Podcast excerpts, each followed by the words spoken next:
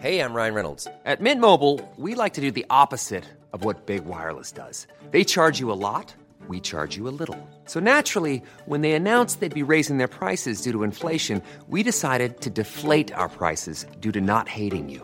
That's right. We're cutting the price of Mint Unlimited from $30 a month to just $15 a month. Give it a try at mintmobile.com slash switch. $45 upfront for three months plus taxes and fees. Promo rate for new customers for limited time. Unlimited more than 40 gigabytes per month. Slows. Full terms at mintmobile.com. Salut tout le monde, c'est Yanis. J'espère que vous allez bien. Comme chaque semaine, je vous retrouve pour une nouvelle anecdote méconnue du grand public. Cette semaine, je vais vous raconter une petite histoire sur, euh, un personnage qui est très très très très célèbre en France, mais aussi un peu controversé, que d'ailleurs les personnalités politiques euh, aiment beaucoup, euh, à, laquelle, à laquelle ils aiment beaucoup beaucoup se rattacher, c'est le général de Gaulle. Aujourd'hui, je vais vous raconter l'histoire de la tentative d'assassinat du général de Gaulle lorsqu'il était président de la République. Alors je, suis conscient que c'est pas vraiment une histoire secrète ultra méconnue, mais c'est quand même un événement très très très marquant euh, du XXe siècle et j'avais envie de vous le raconter aujourd'hui. C'est parti.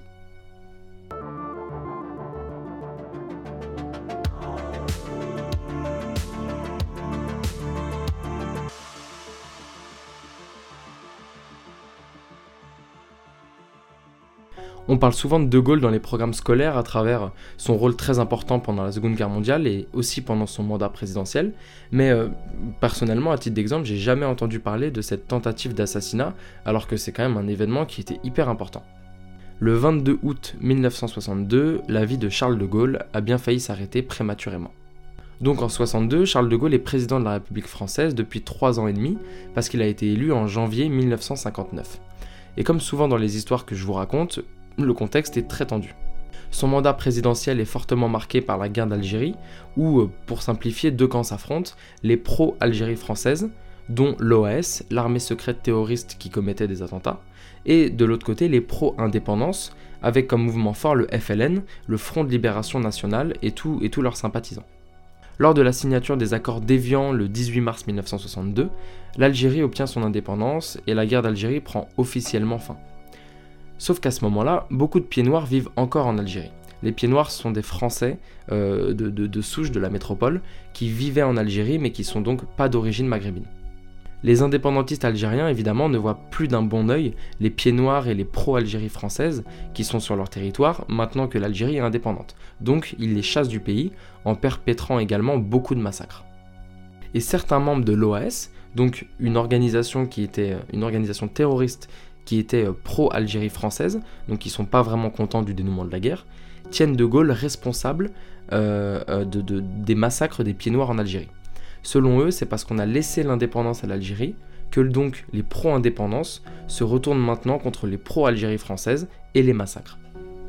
Donc certains membres de l'OAS, face, face à ces événements qui les mettent vraiment très en colère, mettent au point une opération militaire pour tout simplement assassiner le président de la République, le Charles de Gaulle, une opération qui s'appelle l'opération Charlotte Corday. Le 22 août 1962, deux voitures quittent l'Elysée pour aller à la base aérienne de Villacoublay dans les Yvelines. Dans une voiture, Charles de Gaulle et sa femme Yvonne sont assis à l'arrière. Au volant, on a le gendarme euh, Francis Marou et à sa droite, le, colonel, Alain de Boissieu, qui était le gendre et également l'aide de camp du président. Dans la deuxième voiture, il y a un brigadier, un commissaire, un garde du corps et un médecin militaire. Proche de l'arrivée à Villacoublay, avant le rond-point dit du Petit Clamart, un commando militaire attend les deux voitures. Le commando est formé de, donc de 4 voitures et de 12 hommes, dont l'organisateur de l'attentat, le lieutenant-colonel Jean-Bastien Thierry. Tous les hommes sont équipés d'armes automatiques et d'explosifs, vraiment ça rigole pas du tout. À l'approche de la voiture présidentielle, le commando ouvre le feu. Dans un premier temps, les deux pneus avant sont crevés, et une autre rafale de balles viendra faire exploser la vitre arrière côté, euh, côté euh, Charles de Gaulle. Heureusement, le gendre du président avait hurlé au couple présidentiel de se baisser dès les premières rafales. Sans ça, le président et sa femme seraient certainement morts sur le coup. Quand ils se sont rendus compte que les balles avaient manqué le couple, les terroristes ont essayé de foncer dans la voiture du président avec, avec leur voiture, mais heureusement sans succès. En roulant à vive allure, les deux voitures euh, présidentielles parviennent à rejoindre la base aérienne de Villacoublay. Bilan de l'attaque, 187 balles tirées à l'arme automatique, dont 14 ont percuté la voiture du président. Et heureusement, personne n'est mort. C'est un peu un vrai miracle. Quand on voit que quand même 187 balles ont visé euh, seulement deux voitures, c'est quand même fou de se dire que, personne n'a perdu la vie, heureusement. D'ailleurs, pour l'anecdote, arrivé à la base aérienne, De Gaulle aurait dit à ceux qui les attendaient Cette fois, c'était tangent. Preuve que il, a vraiment cru que cette fois-ci, il allait y passer. Par la suite, euh, et heureusement d'ailleurs, l'organisateur de l'attentat, Bastien Thierry, a été condamné à mort et fusillé le 1er mars 1963.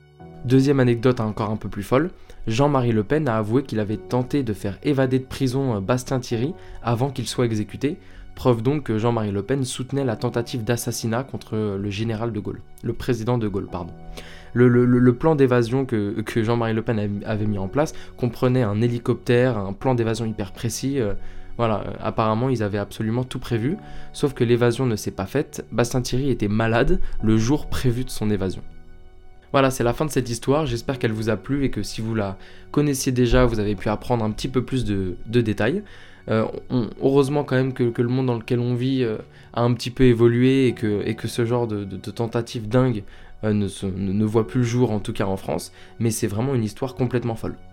Comme d'habitude, si l'histoire vous a plu, je vous invite à vous abonner au podcast et à laisser une petite note euh, selon la plateforme sur laquelle euh, vous m'écoutez. Je vous remercie euh, vraiment énormément de faire partie des auditeurs. C'est vraiment un plaisir chaque semaine de vous retrouver et de vous raconter ces anecdotes. Et puis donc je vous dis à la semaine prochaine avec plaisir pour une nouvelle histoire méconnue du grand public. Ciao